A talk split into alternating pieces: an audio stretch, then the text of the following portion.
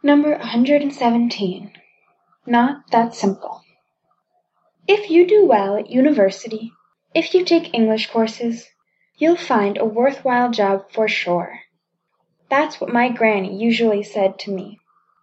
She thought that it was as simple as that. But I know for sure that it's very difficult to find a worth while and well paid job nowadays, even if you've been studying English since childhood you finish university well, and you've become a highly qualified expert. You can only find a job if your friends help you. I'm not sure if you took me right.